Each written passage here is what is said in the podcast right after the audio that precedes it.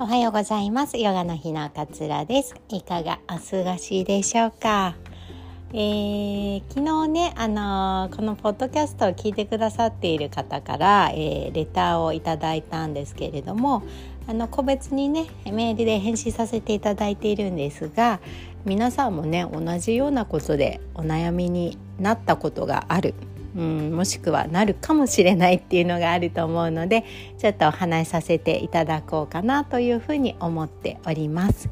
まあ、こうすごいかいつまんでお話ししてしまうんですけれども、まあ、病理ね検査の結果が出るまでこうすごく不安ですっていうような、えー、お話なんですが術後ね、えー、切り取ったその腫瘍の部分を検査に出してうん、今後の治療方針みたいなのを決めていくのが病理検査になるんですね。まあ、整形の時にもねちょっと細胞を取ってやったりもするんですけれどもだいたい整形の時のう感じと病理検査って大体一緒だっていうふうに言われてるんですけれども、まあ、たまにね異なって、えー、本当は抗がん剤いらないって伝えてたんですけど抗がん剤やった方がいいタイプのがんかもしれませんねみたいになる場合もあるんですよね。で私も手術の後、えー、病理検査に回して3週間後に結果を聞きに行ったんですね。まあ、結構ドキドキしますよねやっぱり。あの結果と違ってたらどうしようとか悪い方が出てしまったらどうしようみたいな、えー、感じや誰しもね感じられると思うんですけれども私は3週間後にねあの聞きに行ったところ一つその病理検査の結果で気になるところがあってそこをもう一度検査機関に回しますって言われてその時はだから3週間待ったんだけど結果があのちゃんと出なかったんですよ。でもしこの部分気になっている部分があの陽性に出た場合は抗がん剤を、えー、やらなければいけないかもしれませんねっていうふうに言われて で検査の結果がまた2週間後ですって言われて え、なんだよじゃあその時まとめて話してよって思ったんですけど まあ仕方ないかって書いてねやっぱりその2週間はすごいすごいね長く感じました。多分メールいただいた方もこのね病理検査結果を待つ間すごいモヤモヤしたりね不安になったりね、えー、されたんじゃないのかなっていうふうに思います。でね私のあのー乳がんヨガにご参加いただいていたお客様でね、えー、術前に手術の前に抗がん剤の治療をやられた方が、えー、手術後も参加してくださったんですけれども手術後ねどうでした？みたいな話をしていたらあの抗がん剤のね治療が効いて最初なんかあの脇のリンパを取らなきゃいけないみたいな風に言われていたんだけれどもそこにも転移があったので取らなきゃいけないよって言われていたので結構こうリンパ浮腫とかをすごい気になさっていて私のレッスンでこう肩甲骨の動かし方とかそういうのを学びたいっていうので参加してくださったんですね。でも手術してみたら抗がん剤が効いていてそのリンパに転移したものがなくなっていたから取らなくて済んだそうなんですよリンパを。でそしたらその方がねもうすごいキュートな笑顔でねあのリンパ取らなくて済んだんですよってもう本当に抗がん剤効いてくれてありがとうって心から思いましたってすっごいこう晴れやかな笑顔でおっしゃってたんですよ。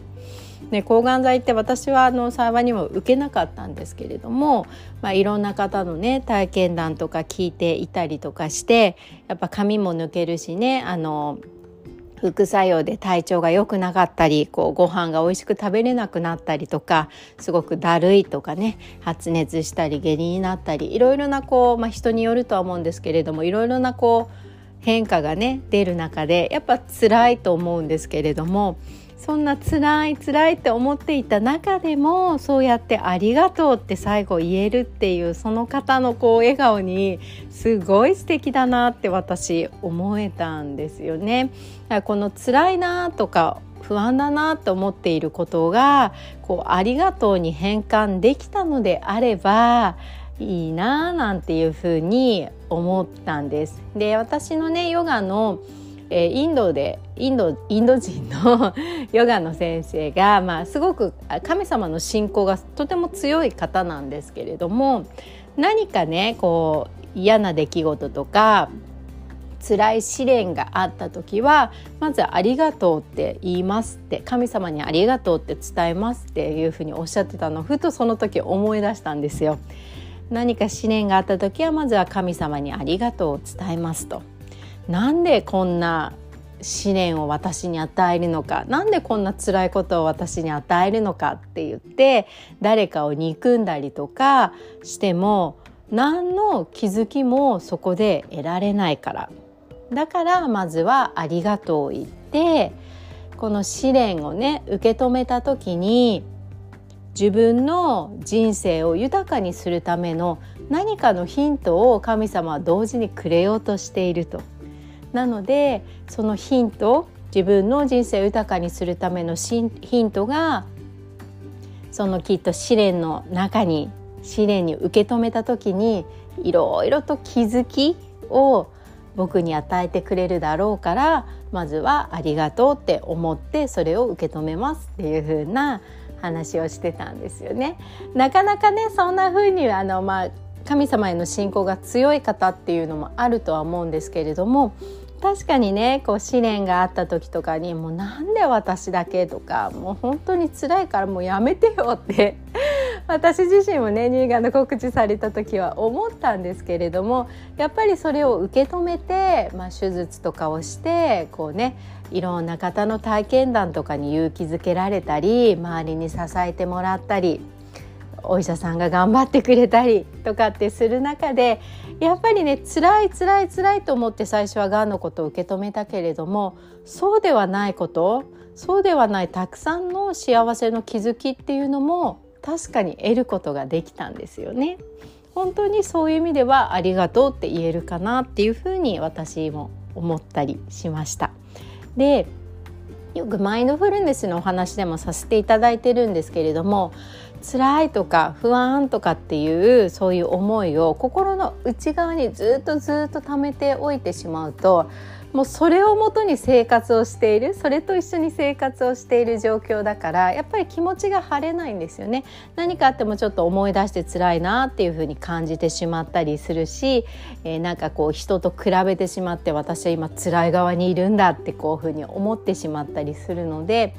あのこの方が私にメールをくださったようにやっぱり一回心の外にねその思いをしっかりと出してあげることがすごく大切なんですよね。それ自分のなんか紙に自分のノートにただただその思いを書き綴るでもいいこういうことがあって不安でこういうとこにすごく引っかかりがあってこういうとこにどうしようどうしようと思っている自分がいて不安不安不安不安ってそういうのでもいいんです。ただ心の内を全部外に一回出してあげる。それにはね中のノートに書いたりとか人に話すとかっていうのもそうですねっていうのをこうやりながら自分の心にも止めていた溜めていたこの不安を一回外に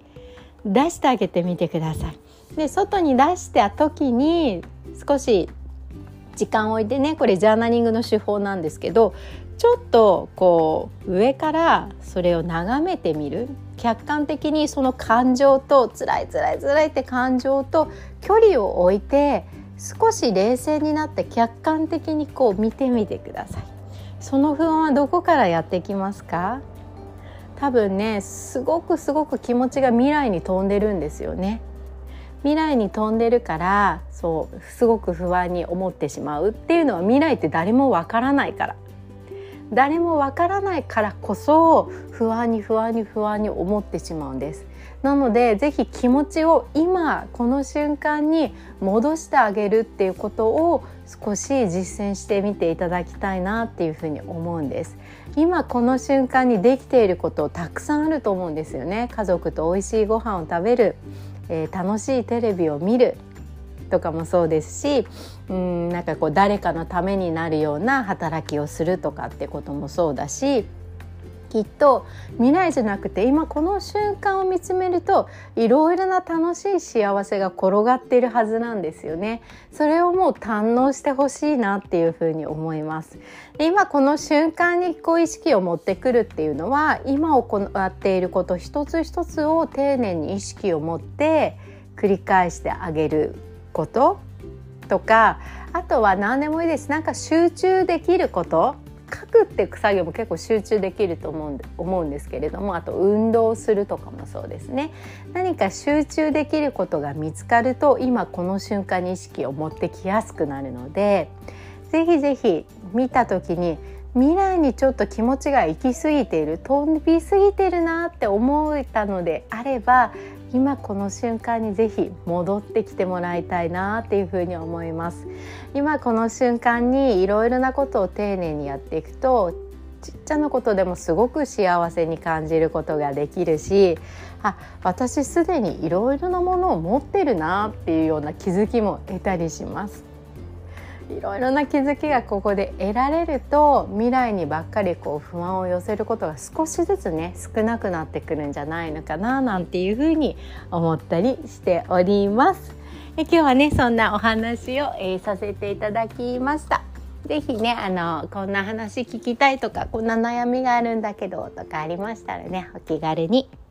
えー、メールをいただけたら嬉しいです。えちょっとお知らせなんですが、7月の9日に9時からね、えっ、ー、と、無料のレッスンを行います。で、これは別に乳がんヨガに限ってはいないんですけれども、えー、マインドフルネス今私がお話しした今この瞬間に立ち返るっていうマインドフルネスのプチ講座付きでプラス実践を含めながらちょっと体も動かそうかなっていう1時間15分の内容になっております。こちら無料でね、えー、ご招待しています。でヨガ自体はあの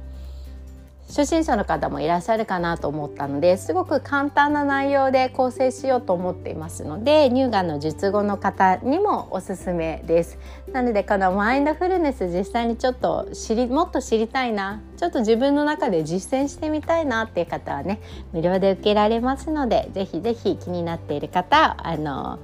詳細概要欄に URL を貼ってありますのでそちらからご確認いただきお申し込みいただけたら嬉しいです。では今日もあなたらしい穏やかな一日をお過ごしください。さよなら。